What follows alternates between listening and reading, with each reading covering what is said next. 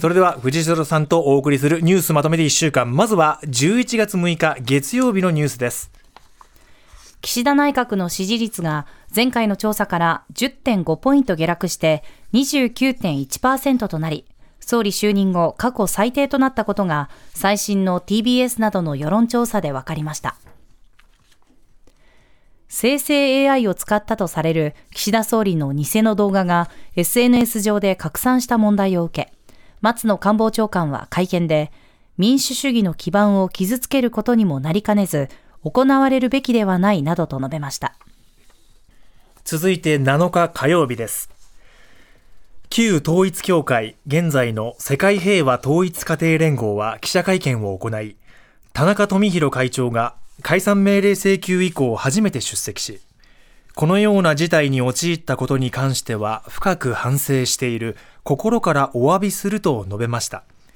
また被害補償のための原資として最大で100億円を国に預ける案も明らかにしました。以上週の前半のニュースをお伝えしました。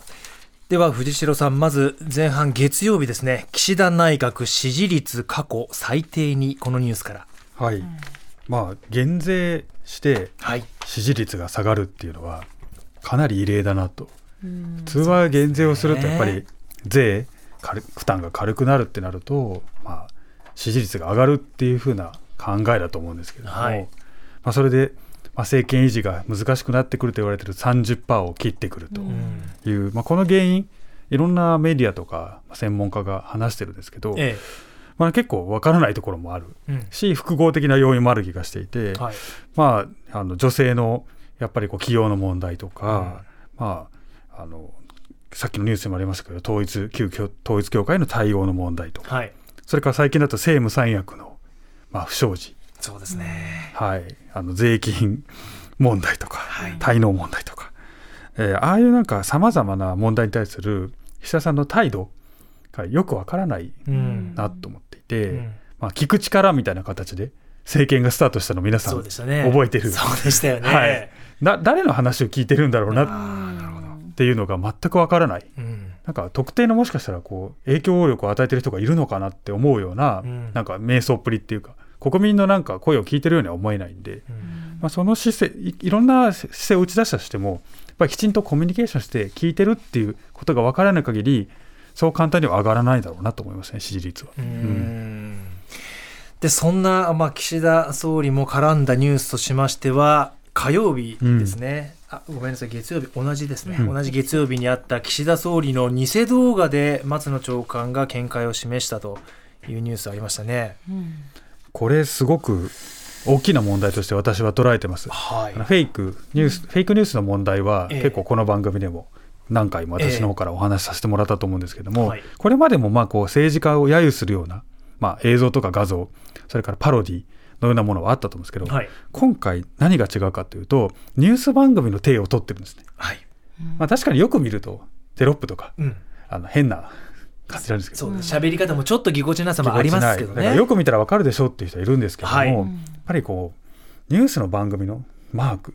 あのついてるわけですよね。日本テレビのマークがついてる、はい、例えば TBS のマークがついてる、うん、それから例えば音声合成で TBS のニュースですってラジオで流すみたいなことがあった時に、はい、例えば災害が起こったり、うん、非常に重要な会合が開かれてる。例えば日銀のあの金利を変えるような会合が開かれてる時に、えーはい、もしそういう動画がニュースとして流れたら、うん、やっぱ反応しちゃうと思うんですね人って。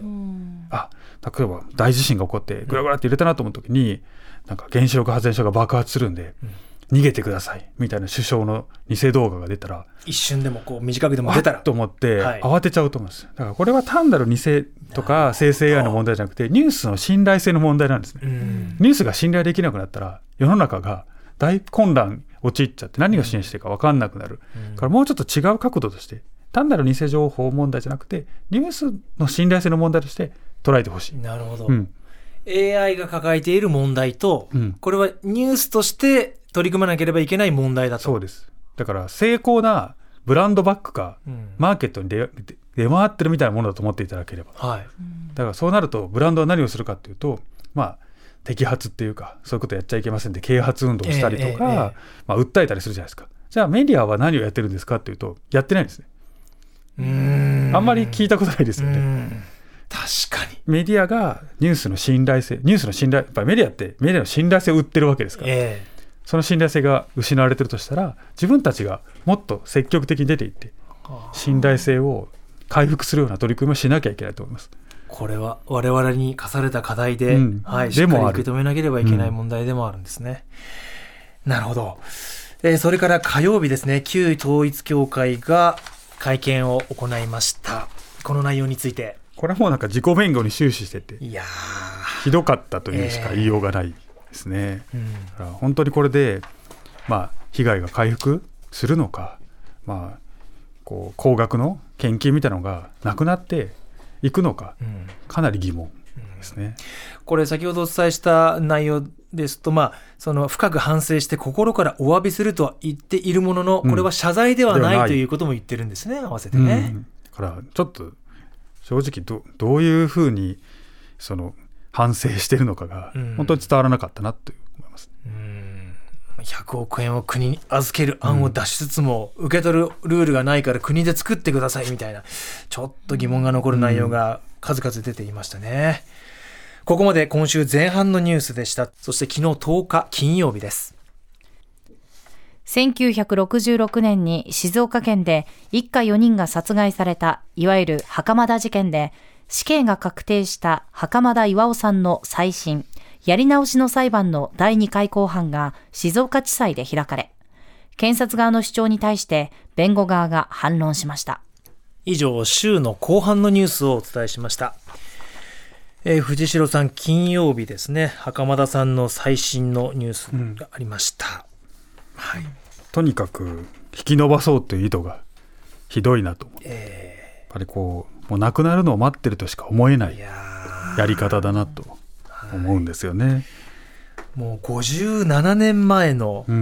事件でして、うん、袴田巌さんも87歳、うん、で先頭に立って頑張ってらっしゃるお姉様も90歳でいらっしゃって、うん、本当にこれこの後の後半も年をまたいでもう10回以上もやる予定なんですよね、そうなんですよね。裁判っていうのは普段はやっぱりあんまり急ぐじゃなくて慎重に、えー、まあ裁くわけですから取り組むべきですけれども今回のこの袴田さんの事件は迅速に本当に生きてるうちにまあ決着をあしたいなしてほしいなと心から願います。ですね。さて今週はこの他にも様々ニュースありましたがその中でまずは月曜日ですね。資金難を解消するためにクラウドファンディングで寄付を募っていた国立科学博物館。目標額を大幅に上回る9億円以上の資金が集まったことを明らかにしたと。これ、藤代さん、だいぶ額としては集まりましたよね。集まりました。目標は1億円。ね、なので、9億円っていうのは、はい、すごいです。これ自体はいいことなんですよね。よかった。やっぱり、こう、科学みたいなものに興味を持ってもらった人がたくさんいると。い。うことだし、支えてくれる人がたくさんいたって広がりも良かったと思います。はい、しかし、まあ、集めたから予算いらないんじゃない？もともと予算がなくて光熱水費もインインフレでね厳しいから、クラウドファンディングをやりますっていうのが趣旨だったはずで、うん、じゃあ集まったからいいよねって、うん、結構国は言いかねないなと、うん、自分で集められるでしょ、もっと減らします、そうですね、こういうことが起こらないようにしなきゃいけない。国家予算もずっと厳しいと言われてますから、うん、これじゃあできるじゃん、みんなでそれぞれ集められるじゃん。中国も集められるんでしょ、うん、そうなると本末転倒本末転倒なんです。ねえ、はい、なるほど。えー、それからもう一つは水曜日のニュース。海上自衛隊について広島呉地区の部隊で起きたセクハラに関してセクハラを行った隊員と加害者と被害女性の面会を強要させた上司ら2人に対して懲戒処分を行ったと。これ、あれですね、本当に防衛省、まあ、先週もこの番組でお伝えしましたけど、防衛省が、えー、防衛特別監察、もう徹底的にこの海を出そうとして調査を続けている期間にまた新たに発覚したセクハラ問題。でしたね、まあ、処分が出たということなんですけど、まあ、組織のガバナンスの問題ですよね、えー、明らかに、お姉さんの問題とか、はい、そうですし、陸上、海上、関わらず、自衛隊という組織が、こういうパワハラとかセクハラっていうものに対して、非常にまあ、意識が低いというか、甘いやり方をやっていたってことがもう明らかになってるんで、今この大学とかで、この被害者の方と直接会って、みたいなこと到底考えられない、うん、余計ショック受けちゃうじゃないですか、そういうのって、もうなんかその考え方自体がまずいと思ってるんでもっとぱり研修とか意識改革を幹部の方から進めていく必要があります。おそらくややろうとしている、やっているはずなんですけど、これ伝わってないっていうのは、どういうところに問題があるのか。結構やっぱり意識意識が急速に変化してるじゃないですか、こういうパワハラとかセクハラ、えー、ついやっぱりついていけてないところがあると思いますし、はい、結構これ、良かれと思って昔の人ってこういうことやっていた気がしていて、ね、下手したら良かれと思ってやったところもあるんじゃないかな、組織防衛はもちろんあると思いますけども、うん、からそういうことがもっと仕組みとして、パワハラとかセクハラっていうのがきちんと安心して働ける、女性も男性もですけど、安心して働ける組織にならないと、国民の命を預ける有事、いろんなことが言われてるわけですから、預ける組織が、これで、これでは到底信じられないなっていう。う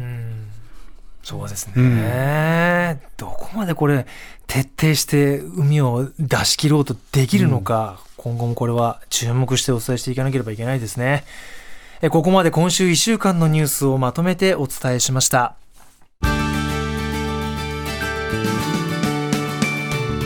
まとめて土曜日